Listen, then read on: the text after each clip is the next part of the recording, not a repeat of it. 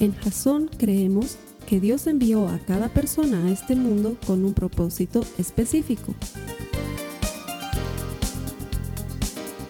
Nuestra misión es ayudarte a que tengas una relación personal con Jesús y a través de ella encuentres ese propósito para tu vida.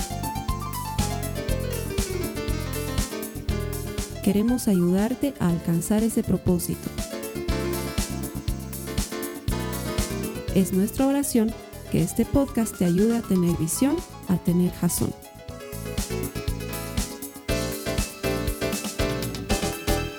Muchas gracias por conectarte a nuestros servicios. Ponemos este servicio semanalmente con el objetivo de ayudarte a desarrollar una relación personal con Jesucristo. ¿Por qué? Porque estamos convencidos de que todo el que encuentra a Dios encuentra vida. Nuestro deseo es que encuentres vida por medio de la eterna palabra de Dios. Y eso es lo que vamos a compartir hoy. Gracias por conectarte. Bienvenido a las personas que vienen semanalmente a nuestras reuniones. Les agradezco el elegir honrar a Dios. Hoy estamos eh, en medio de una serie bien interesante. Vas a ver que lo que vamos a compartir hoy no solamente tiene el potencial para cambiar tu vida, pero además te va a ayudar a entender la gran misericordia que el Señor tiene para con nosotros. El poder de su palabra es vivo y eficaz sigue actuando hoy como dos mil o seis mil años atrás, en la época de Moisés o de Jesús, dos mil años atrás. Y Él sigue haciendo las mismas cosas que cuenta su palabra. Y si tú le das campo hoy a entrar en tu casa, entrar en tu vida, el Señor va a cumplir sus promesas y las va a hacer efectivas para ti. Así que gracias por venir a la iglesia. Que el Señor honre tu decisión de honrarle. Bienvenidos. Estamos en medio de esta serie que se llama Ven a mi casa. La idea de esta serie es muy simple. Es ver palabras, hechos y milagros de Jesús cuando estaba de visita en casa de alguien más.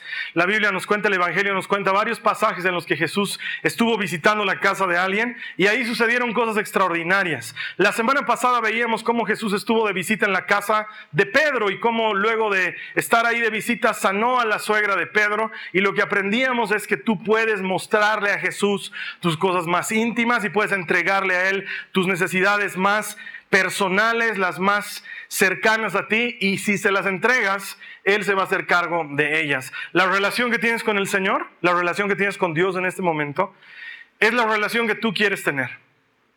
Si tú te sientes muy cercano a Dios, es porque tú estás desarrollando una relación cercana con Dios.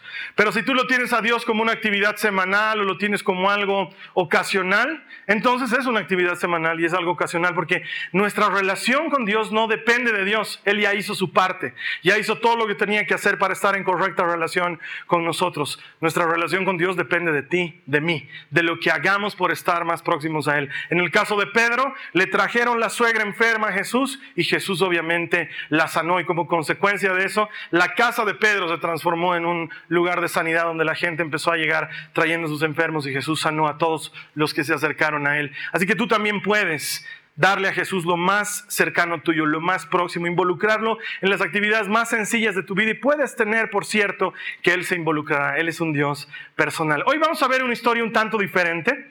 La historia de hoy eh, sucede en una, en una casa de un fariseo. De hecho, el, mensaje de hoy, la semana pasada se llamaba Llévate mi enfermedad, esta semana se llama Llévate mi pecado. Vamos a ver lo que sucede en casa de un fariseo.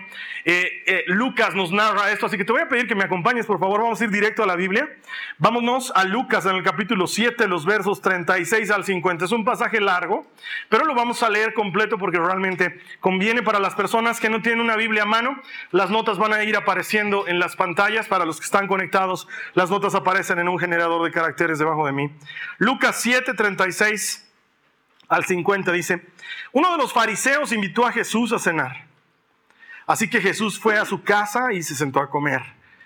Cuando cierta mujer de mala vida que vivía en la ciudad se enteró de que Jesús estaba comiendo allí, llevó un hermoso frasco de alabastro lleno de un costoso perfume. Llorando, se arrodilló detrás de él a sus pies. Sus lágrimas cayeron sobre los pies de Jesús y ella los secó con sus cabellos. No cesaba de besarle los pies y le ponía perfume. Cuando el fariseo que lo había invitado vio esto, dijo para sí, si este hombre fuera profeta, sabría qué tipo de mujer lo está tocando. Es una pecadora. Entonces Jesús respondió a los pensamientos del fariseo. Simón le dijo, tengo algo que decirte. Adelante, maestro, respondió Simón. Entonces Jesús le contó la siguiente historia. Un hombre prestó dinero a dos personas, 500 piezas de plata a una y 50 piezas a la otra. Sin embargo, ninguno de los dos pudo devolver el dinero, así que el hombre perdonó amablemente a ambas y les canceló la deuda.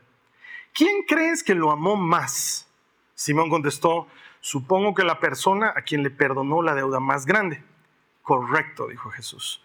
Luego se volvió a la mujer y le dijo a Simón, mira, mira a esta mujer que está arrodillada aquí. Cuando entré en tu casa no me ofreciste agua para lavarme el polvo de los pies, pero ella los lavó con sus lágrimas y los secó con sus cabellos. Tú no me saludaste con un beso, pero ella, desde el momento en que entré, no ha dejado de besarme en los pies. Tú no tuviste la cortesía de ungir mi cabeza con aceite de oliva, pero ella ha ungido mis pies con un perfume exquisito. Te digo que sus pecados, que son muchos, han sido perdonados. Por eso ella me demostró tanto amor. Pero una persona a quien se le perdona poco demuestra poco amor. Entonces Jesús le dijo a la mujer, tus pecados son perdonados. Los hombres que estaban sentados a la mesa se decían entre sí, ¿quién es este hombre que anda perdonando pecados? Y Jesús le dijo a la mujer, tu fe te ha salvado, ve en paz. Este pasaje de la escritura frecuentemente es confundido con otro pasaje de la escritura bastante similar. Hay un pasaje similar en la escritura en la que se nos cuenta que una mujer vino y quebró un frasco de alabastro con perfume muy caro y, puso el perfume sobre la cabeza de Jesús. Y Jesús habla de esta mujer diciendo, no, no la critiquen, ella ha ungido mi cuerpo para la sepultura. Es un pasaje completamente diferente.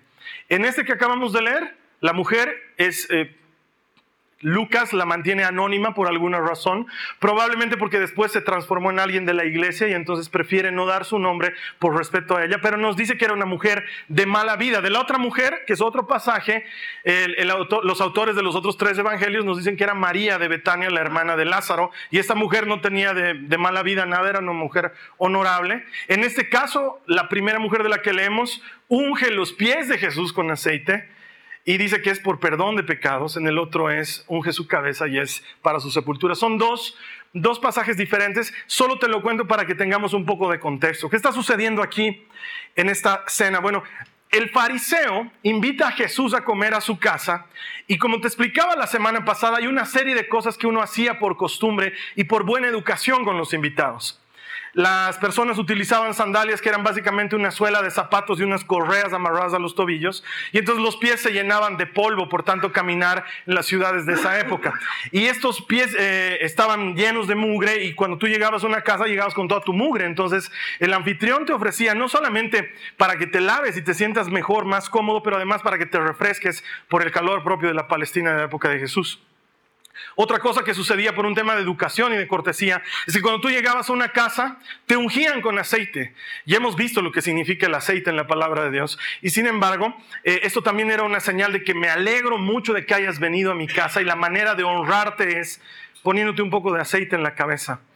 Y otra cosa que era obviamente eh, muy bien aceptada y hasta el día de hoy se sigue acostumbrando es que se saludaban de beso. Cuando tú llegabas a la casa, te besaban como, como manera de recibirte y de decirte bienvenido, yo te he elegido para que, traigas para que vengas a mi casa y te quedes en ella. Era una forma educada de recibir a la gente. Esto está sucediendo en, el reclamo de Jesús al fariseo. También es importante que entendamos algunas cosas. ¿Cómo es que hace esta mujer para acercarse a Jesús si estaban en una cena? Bueno, hay que entender las costumbres de la época para, para, para saber lo que está pasando. En esa época, las casas eh, eran como, debes recordar las casas muy antiguas aquí que tenían un patio central y las habitaciones alrededor del patio, ¿sí?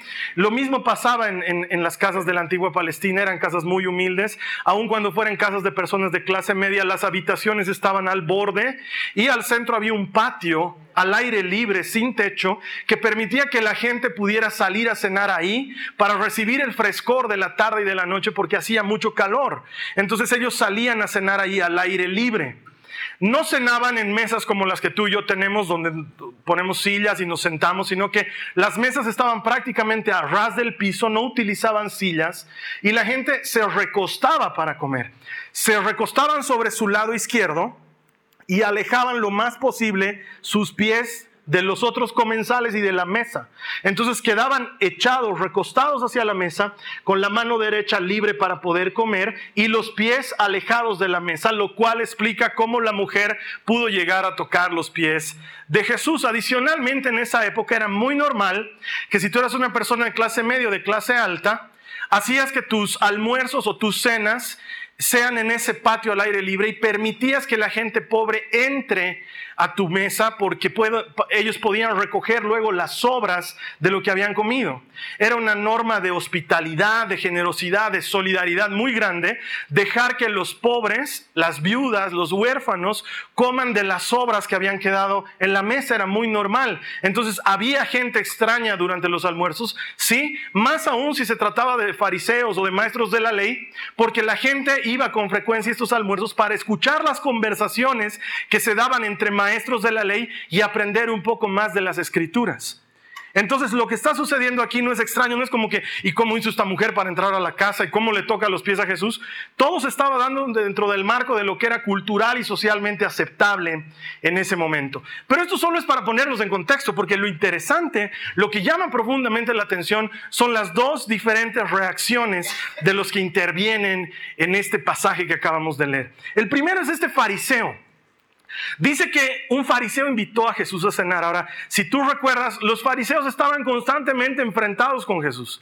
Era gente que no se llevaba con Jesús, no por malos. Hay que entender bien que cuando decimos fariseo, en esta época ha, tomado un tenor, un contexto un poco de maldad. Tú, piensas en fariseo, piensas en alguien malo, hipócrita. No necesariamente. Los fariseos estaban en contra de Jesús por una razón sencilla.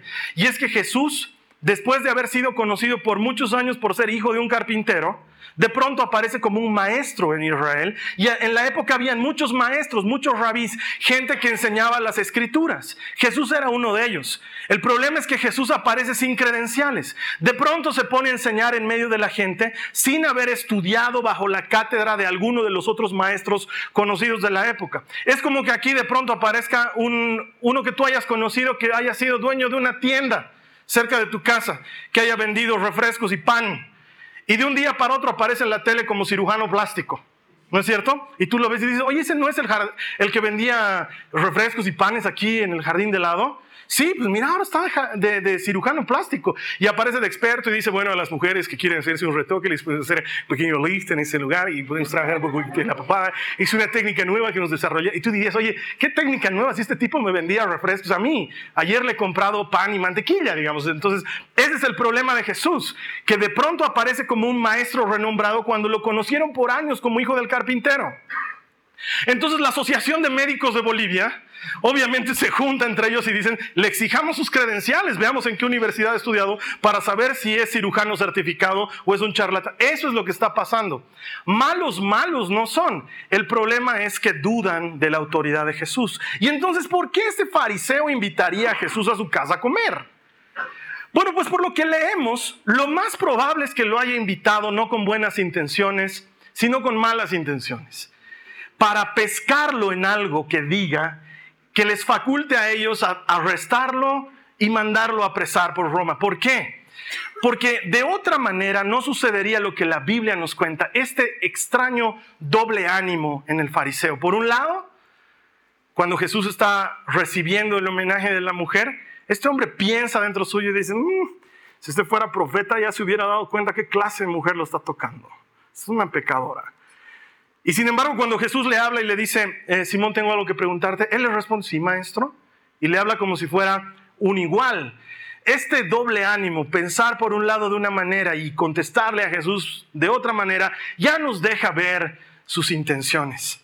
Pero nada fuera sus intenciones, porque él no tenía idea lo que iba a pasar esa noche. Él no tenía la más mínima idea de lo que iba a acontecer con esta mujer. Él simplemente invitó a Jesús y sí, toda la falta de educación que tuvo con Jesús de acuerdo a las costumbres de la época nos habla de que él estaba en una situación en la que se sentía por encima de Jesús. El tema aquí con el fariseo es que su actitud es la actitud de, ¿qué me tienes tú que perdonar a mí? ¿Qué me tienes tú que enseñar a mí? Te estoy trayendo a mi casa y tú me estás faltando al respeto dejándote toquetear los pies ahí con esta mujer pecadora. La actitud del fariseo es una actitud soberbia. de quien siente que está haciendo todas las cosas bien. De quien piensa que porque lleva una vida recta es mejor que los demás. Y pareciera lejano a nosotros, pero lastimosamente en muchas ocasiones tenemos esa triste tendencia de sentirnos mejor que alguien más, porque por lo menos yo voy a la iglesia todos los domingos. Y no soy como esos que no van a la iglesia. O yo estudio la Biblia y esa gente no estudia la Biblia. O yo soy bueno y soy generoso. Cada vez que se acerca un malabarista a mi auto le doy dos monedas y creo que estoy haciendo las cosas bien. Y ese era el problema del fariseo. Él sentía que estaba haciendo las cosas bien. Él sentía que lo que tenía Jesús para ofrecerle a él no le servía porque, según el fariseo, él ya lo tenía. Él ya había estudiado la Biblia, ya había pasado mucho tiempo haciendo cosas, entonces es como que te invito a comer, maestro de Galilea, pero te está invitando un maestro de Israel. Estamos, estamos de igual a igual y tal vez hasta tú un poquito menos, porque, porque yo a mis cinco años ya me sabía Génesis, Éxodo, Levítico, Números y Deuteronomio de memoria. Y para mis 12 años ya me sabía todo el Antiguo Testamento de memoria mientras tú estabas haciendo sillas y estabas limpiando a serrín. Entonces, ¿qué me puedes dar tú a mí, Jesús? ¿Qué me puedes tú ofrecer? Más bien te estoy invitando un plato de comida. Más bien te estoy trayendo a mi casa. Para ti debería ser un gran honor porque pues yo estoy bien. Y ese era el problema de los fariseos. Debes recordar este pasaje en el que Jesús nos cuenta sobre este fariseo que en el templo se acerca a orar y le dice a Dios, Señor, te doy gracias que no soy como ese publicano que está allá adelante. Dice que allá adelante había un publicano, un cobrador de impuestos que estaba orando. El fariseo le decía, yo no soy como ese. Yo voy a mi compartimiento bíblico, doy mi diezmo, mi ofrenda, me conecto a la iglesia en línea todos los miércoles sin fallar, comparto todas las fotitos que mi pastor publica, le doy like a todo comentario cristiano y cada vez que puedo reenvío esa cadenita de dilo en voz baja, Señor, te doy gracias. Señor, yo estoy bien, estoy bien. En cambio, ese publicano de allá adelante ni debe saber quién es Hilson United. Ni debe haber escuchado nunca Miel San Marcos. Mientras tanto dice Jesús que el publicano que estaba allá adelante golpeándose el pecho decía, perdón Señor, porque soy un pecador. Y Jesús dice, les aseguro que el publicano salió del templo perdonado. Porque lo que nos impide el perdón no es Dios, es nuestra actitud con Dios. Cuando sentimos que todo está bien, que para qué me hace falta Dios en mi vida si finalmente todo está funcionando. Y estoy haciendo las cosas bien, oye, no soy mala persona. Yo no la pego a mi mujer, no soy borracho, no salgo en los fines de semana, soy un buen tipo, probablemente, comparado con otros, seguro. Y ahí es cuando Jesús utiliza esta metáfora, esta parábola sobre estos dos hombres que debían. Uno debía más y el otro debía menos, pero ambos debían. Y sin embargo el fariseo se siente en esa posición del que no debe. Por eso discutía con Jesús. Por eso tenía problemas con Jesús el fariseo, porque le decía, sabes qué, yo soy hijo de Abraham. No estás viniendo a enseñarle Biblia a alguien que no sabe de Biblia. Estás viniendo a hablarle de Biblia a alguien que ha vivido la Biblia todos los días desde su infancia. Yo soy hijo de Abraham. Y Jesús los mira y les dice, hasta de las piedras Dios puede sacar hijos de Abraham. Ese es el problema del fariseo que porque está sentado en la cátedra de Moisés, siente que es dueño de las escrituras. Y tenemos que ser honestos. Esa es la razón por la que muchas veces nos odian a los cristianos. Porque hacemos quedar mal a Jesús. Porque sentimos que somos mejores que alguien más. Y con mucha tristeza tengo que decirte que las peores personas las he conocido dentro de la iglesia y he conocido gente increíble que aún no ha conocido a Jesús. Pero decimos los del mundo, con desprecio y hablamos de la gente del mundo con desprecio, cuando en realidad tú y yo estamos llamados a ser luz del mundo. Y entonces somos la clase de personas que disfrazamos nuestro amor y nuestra devoción por Dios y la transformamos en un rito que hace sentir incómoda a la gente, que los hace sentir mal, los hace sentir condenados. Tal vez tú conoces algún amigo así, alguna persona que quieres traer a la iglesia y que ya te ha dicho que no quiere ir a la iglesia porque los cristianos son unos hipócritas. Y es triste, pero no todos los cristianos son hipócritas, pero habemos un par, uno que otro, que sentimos que estamos bien, que sentimos que no hace falta un poco más de Jesús, o que por lo menos comparado con el fulano tal de afuera, con ese, comparado con ese sí estamos bien. Ese, ese pega a su mujer y es stronguista. O bolivarista, lo que fuera, no, no importa el equipo. No importa el equipo finalmente. Pero en tu concepto sientes que estás bien. ¿No era ese el problema del fariseo? Esto me hace recuerdo una historia de, de, la vida real de una persona que conozco a quien no le he pedido permiso para contar su historia. Entonces la voy a disfrazar de chiste. ¿sí? Dice que había un grupo de señoras que se reunían, todas ellas porque tenían un pequeño grupo de oración. Y entre ellas habían decidido que era bueno invitar a un sacerdote para confesarse. ¿no? Entonces las señoras invitaron a un curita para confesarse y empezaron a hacer fila para confesarse y una de ellas decía, pues yo no tengo nada que confesarme, ¿no? Entonces dejaba que las hermanas pasen y no vas a pasar tú, no, no, sigan ustedes. Y estaba hasta que se quedó sola con el curita. Entonces el curita se le acerca y le dice, hermano, ¿usted no se va a confesar? Y él le dice, sí, quisiera, pero lo que pasa es que no encuentro pecado. O sea, no sé de qué confesarme, padre, siento que no he pecado en nada. Entonces el cura le dice, ¿qué tal si comenzamos por soberbia y por mentira? Y ahí tenemos... Con dos padres nuestros está del otro lado. A veces tenemos esa sensación de que estamos bien. Y la Biblia dice, cuidado si estás bien, no vaya a ser que caigas. Cuanto mejor sientes que estás, más apegado tienes que estar a Cristo. Y ese era el problema del fariseo, que él se sentía bueno, sentía que estaba haciendo las cosas bien. Por esto es que le faltó al respeto a Jesús. Por eso no, besó, no lo besó al, al, llegar a su casa, por esto no lavó sus pies, por eso no lo ungió con aceite, porque sencillamente sentía que él era el que le estaba haciendo un favor a Jesús invitándolo a su casa. Por el otro lado tenemos esta, esta mujer que hace algo que yo considero entra dentro de la categoría de adoración extravagante. Porque lo que hace no solamente es extraño, sino que además es tremendamente osado. En esa época, por más que tú seas una mujer de mala vida, no podías tocar a un hombre. Cuando esta mujer se arriesga a entrar a este lugar y tocar los pies de Jesús, se está arriesgando incluso a que la maten a pedradas por lo que estaba haciendo, porque era incorrecto e inmoral y sin embargo la actitud de la mujer demuestra un profundo agradecimiento. Está realmente tocada, mientras que el fariseo tiene esa actitud soberbia, esta mujer tiene una actitud distinta. De la actitud del fariseo, mira lo que dice la palabra de Dios. Jesús está hablando en Mateo y dice, pero aquellos que se exaltan a sí mismos serán humillados. Le toca escuchar de, las, de la propia boca de Jesús Simón, tú me has tratado mal cuando entré a tu casa. El que a sí mismo se exalta será humillado. En cambio, esta mujer no. Ella va a recibir felicitación y premio de Jesús. ¿Por qué?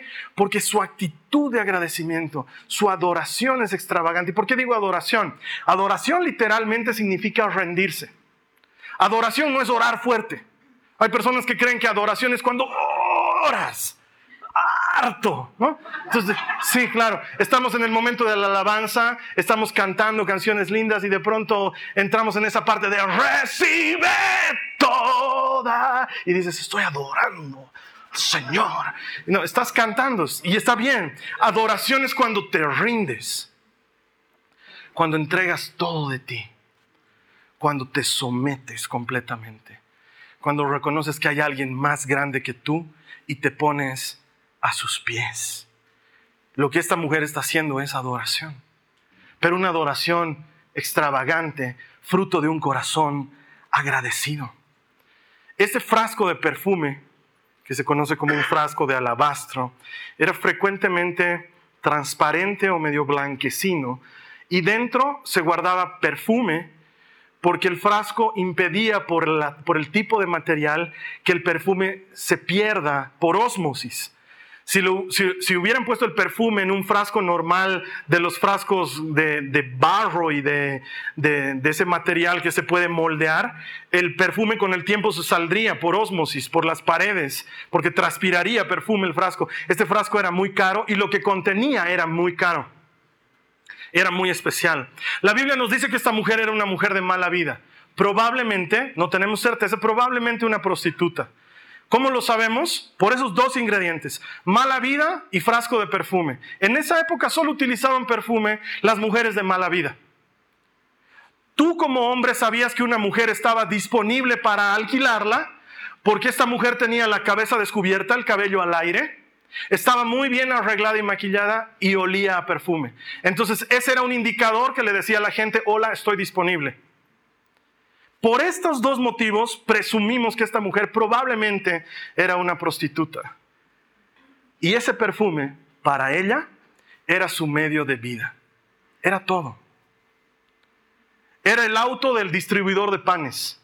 Era su medio de vida. Era la computadora del ingeniero calculista. Era su medio de vida.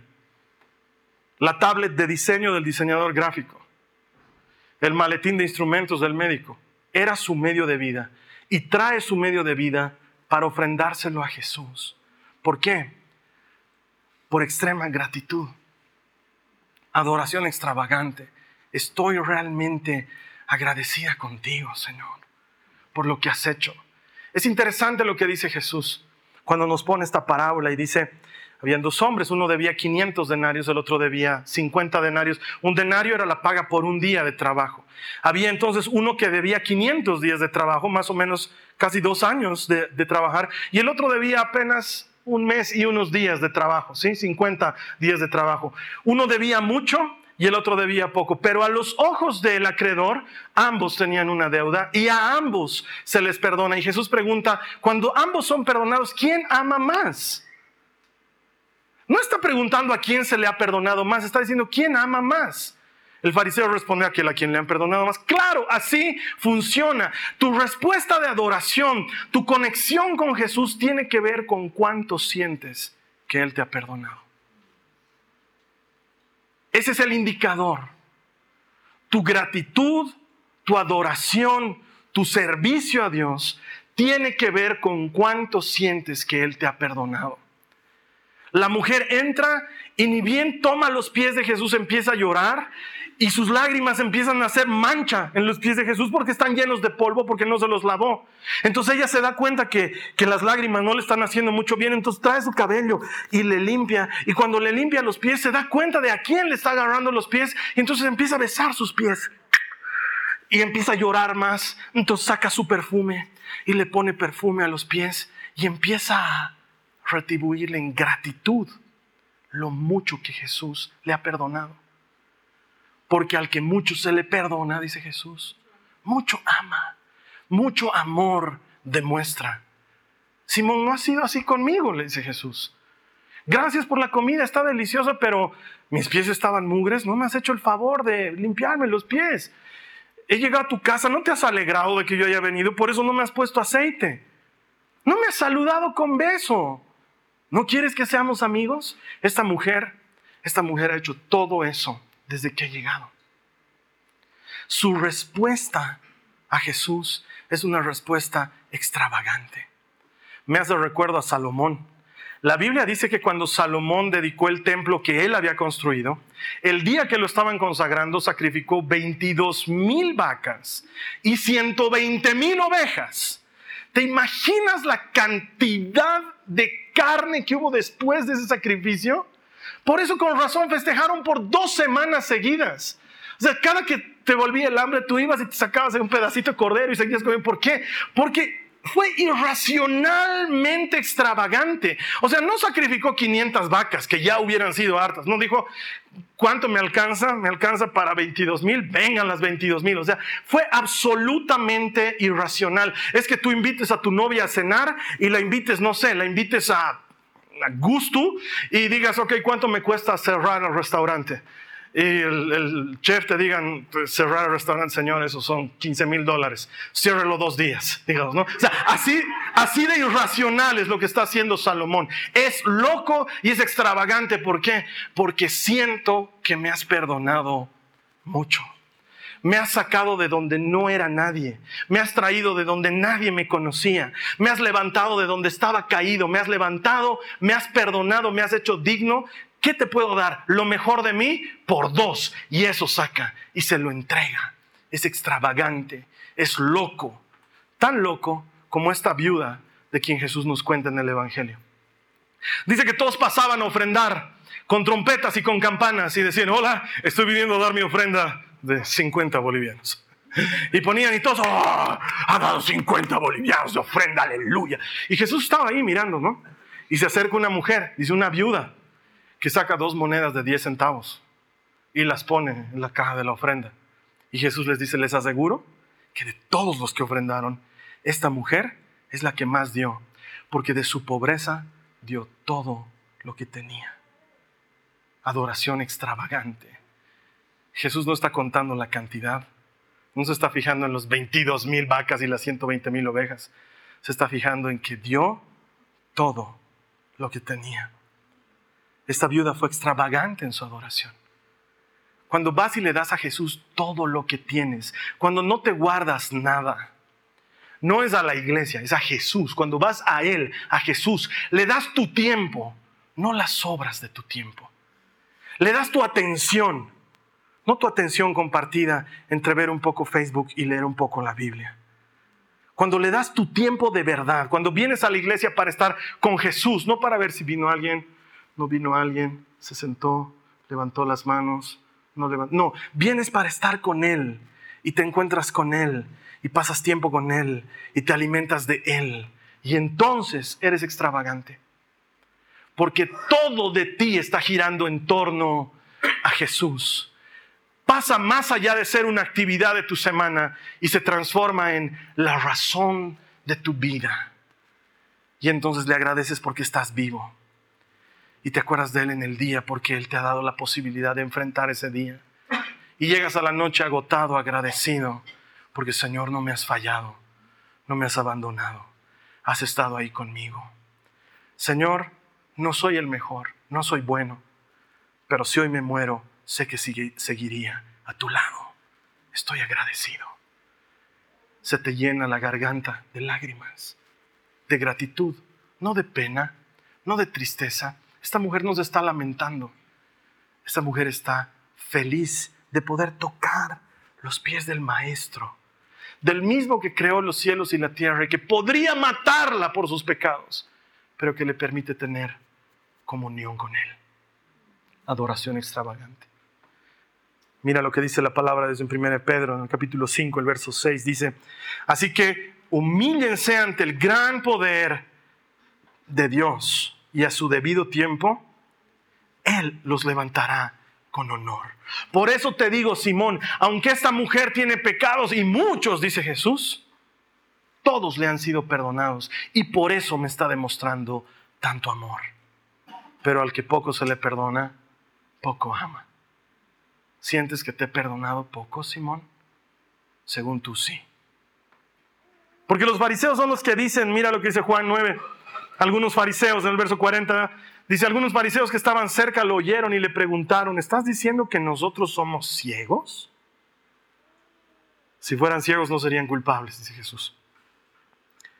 Pero siguen siendo culpables porque afirman que pueden ver. Ese es el problema. Como diría Jack Sparrow, tu problema es cómo te aproximas al problema. Tu problema es que crees que no tienes problema. Ese es tu problema. No, no, no, yo no necesito. No, no, no. Otros que pasen, otros que oren, yo no necesito. No, otros que pidan trabajo, yo ya voy a conseguir trabajo. No, otros que pidan que oren por su salud, yo ya voy a estar sanando, hay que dejar pasar nomás, va a pasar el dolorcito. No, no, no. Cuando tú piensas que todo está bien, ¿qué puede hacer Dios para invadir tu privacidad. Pero cuando tú te acercas a Jesús y le dices, sí, Señor, he pecado, Él te perdona. Cuando le dices, Señor, necesito salud, Él te sana. Cuando le dices, Señor, necesito provisión, Él te provee. El problema es que somos autosuficientes, soberbios, orgullosos. Pensamos que no tenemos que pedir. No, no quiero importunar a Dios con mis macanas. Dios está ahí para ti. Está disponible a una oración de distancia, si tan solo eres capaz de creer.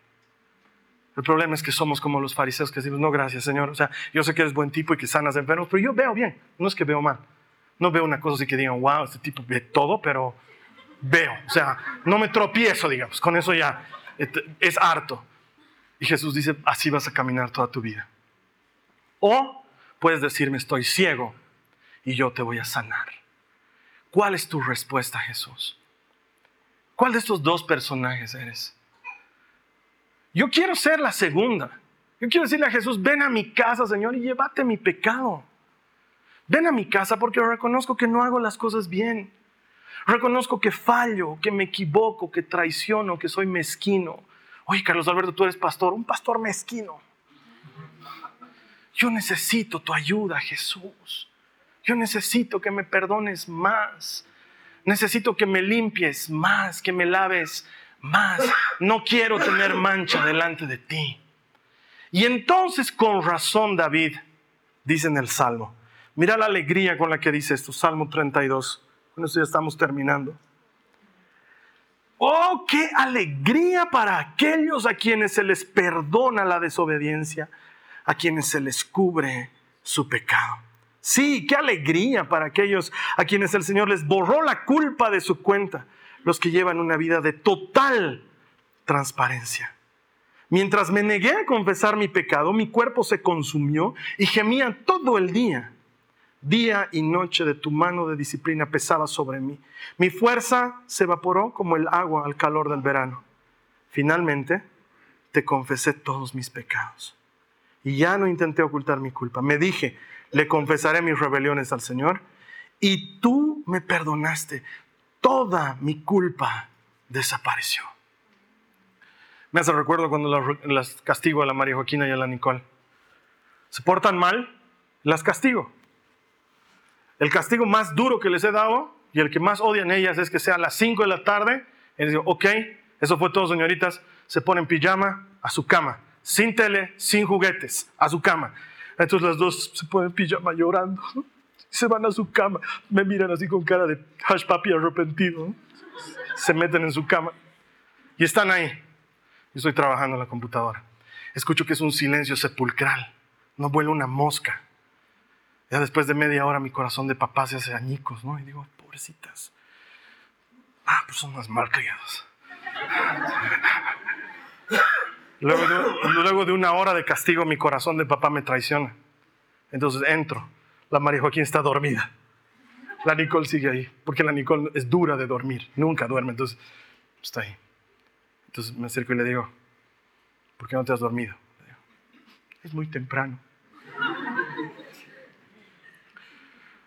ok, Nicole, te levanto tu castigo. Entonces su cara se le ilumina, como si de pronto le hubieras dicho, sabes que estabas enfermo y te ibas a morir, pero ya no te vas a morir. Entonces así se le ilumina su cara y sale de su cama y me abraza de mi cuello y me dice, papá, eres el mejor al que la ha castigado.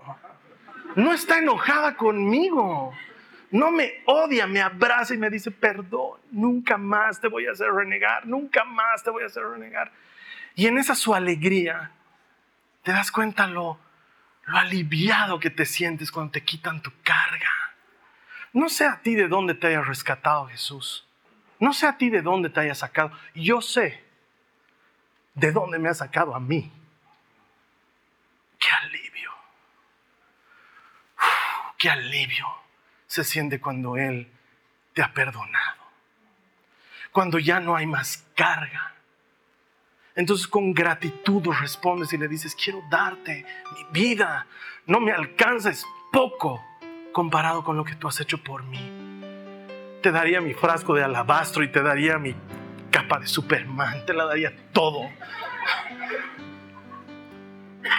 Mucho me has perdonado. Mucho te amo, Señor. Mucho me has perdonado. Mucho te amo. Invítalo, Jesús. Dile, ven a mi casa. Asumí la realidad. Necesitas perdón no te lo digo yo. No estoy interesado en condenarte. No quiero que te sientas miserable. Eres miserable. Es la verdad. Necesitas desesperadamente a Dios. Necesitas que te perdone, necesitas que te levante, que te limpie y que te envíe de nuevo a la vida. Lo necesito yo, lo necesitas tú. Tanto más tiempo pasas negándolo, tanto más tiempo llevas esa carga. O puedes aceptarlo como el salmista y decir, ok, lo confieso, todo lo suelto y qué alivio, qué feliz me siento, porque el Señor me ha perdonado. No, es que Carlos Alberto, no sé si el Señor me tenga algo que perdonar. Con razón, hermano, al que poco se le perdona, poco ama. Estás a un paso de entender lo que significa la verdadera libertad. Cuando te acercas a Dios, no a mí, no a alguien más, a Dios, y le dices, Señor, he estado haciendo mal, perdón. ¿Quieres saber una cosa? La Biblia dice que Él es fiel y justo para perdonarnos nuestros pecados. Vamos a cerrar nuestros ojos y vamos a orar. Cierra tus ojos. Esta es una oración que yo no puedo hacer por ti. Te puedo indicar que orar, no puedo orar por ti. Lo más probable es que estés sentado al lado de alguien tan o más pecador que tú. Entonces mi recomendación es que en lugar de querer aparentar que no tienes pecado, cierres tus ojos y ores delante del Señor y le digas, Señor, yo necesito que me perdones de mí pecado. Díselo a Él. Señor, perdóname, lávame, límpiame, renuévame. Si quieres puede ser de los que están puliendo su aureola o si quieres puede ser de los que van y le dicen al Señor, Señor, ni aureola tengo, yo necesito que me limpies, me laves, me perdones, me restaures, me renueves. Y entonces, Señor, mi adoración va a ser extravagante porque te voy a ofrendar mi vida entera. Mi respuesta a ti es vivir para ti, Señor Jesús. Perdóname límpiame, lávame. He fallado. No he sido el buen esposo que podría ser. No he sido la buena esposa que podría ser. No he sido como padre lo que mis hijos están esperando de mí. Perdóname, Señor. Señor, he sido malo con otras personas. He procurado su mal, he procurado que caigan. Señor, perdóname. He maquinado cosas extrañas en mi cabeza. Perdóname y restaurame. Señor, le he deseado el mal a otro. He envidiado las cosas de otro, las he codiciado para mí. Sé que he fallado en esto. Perdóname, Señor. No me he comportado como un hijo tuyo. Pero sé que tu gracia es mucho mayor de lo que puedo imaginar.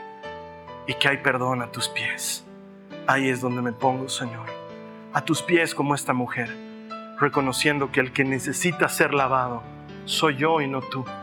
Que el que necesita ser limpio soy yo y no tú, Señor. Límpiame, lávame, perdóname. Te doy gracias, Señor, porque tienes el poder para hacer las cosas incomparablemente mejor de lo que podemos pedir o pensar. Y que cuando alguien se acerca con corazón sincero a ti, tú siempre lo recibes. Gracias que el perdón está ahí disponible para todo aquel que se acerque a ti. Gracias Señor Jesús. Amén. Amén. La siguiente semana Jesús va a estar de visita en la casa de Lázaro. Y la última semana Jesús va a estar de visita en la casa de un muchachito, no, no era un muchachito, era un pequeñito, se llamaba Saqueo. Vamos a ver cosas diferentes sobre lo que Jesús es capaz de hacer cuando está de visita, pero mi deseo, mi oración, mi intención es que tú te apropies de estos principios y ores al Señor y lo invites a tu casa. Y hemos visto dos hasta el momento, cuando Jesús es capaz de llevarse tu enfermedad, y tu pecado. La Biblia dice en Isaías 53 que Él fue molido por nuestras rebeliones y golpeado por nuestras culpas y que el castigo que fue sobre Él nos trajo la, paz, que por sus llagas hemos sido sanados. Y hemos cubierto esas dos cosas. La siguiente semana vamos a ir avanzando un poco más en este maestro de Galilea, el Mesías que venía, limpiaba, restauraba, sanaba y te devolvía la vida como nuevo. Hazlo entrar en tu casa, invítalo, dile Jesús, ven a mi casa. Y Él va a entrar y va a hacer que todas las cosas sean distintas. Luego tú y yo la siguiente semana compartiendo nuestro testimonio de las cosas que, buenas que ha hecho el Señor por nosotros, vamos a poder celebrar con otros miles alrededor del mundo que todo el que encuentra a Dios encuentra vida. Nos vemos aquí la siguiente semana. Chao. Esta ha sido una producción de Jason Cristianos con propósito. Para mayor información sobre nuestra iglesia o sobre el propósito de Dios para tu vida, visita nuestro sitio web www.jason.info. Allí encontrarás muchos recursos para animarte en tu relación con Dios, enseñanzas, nuestro blog, prédicas y mucho más. Te lo deletreamos www.jazon.info. También puedes visitarnos en nuestro sitio en Facebook, www.facebook.com barra jason.info. Que Dios te bendiga abundantemente. Muchas gracias.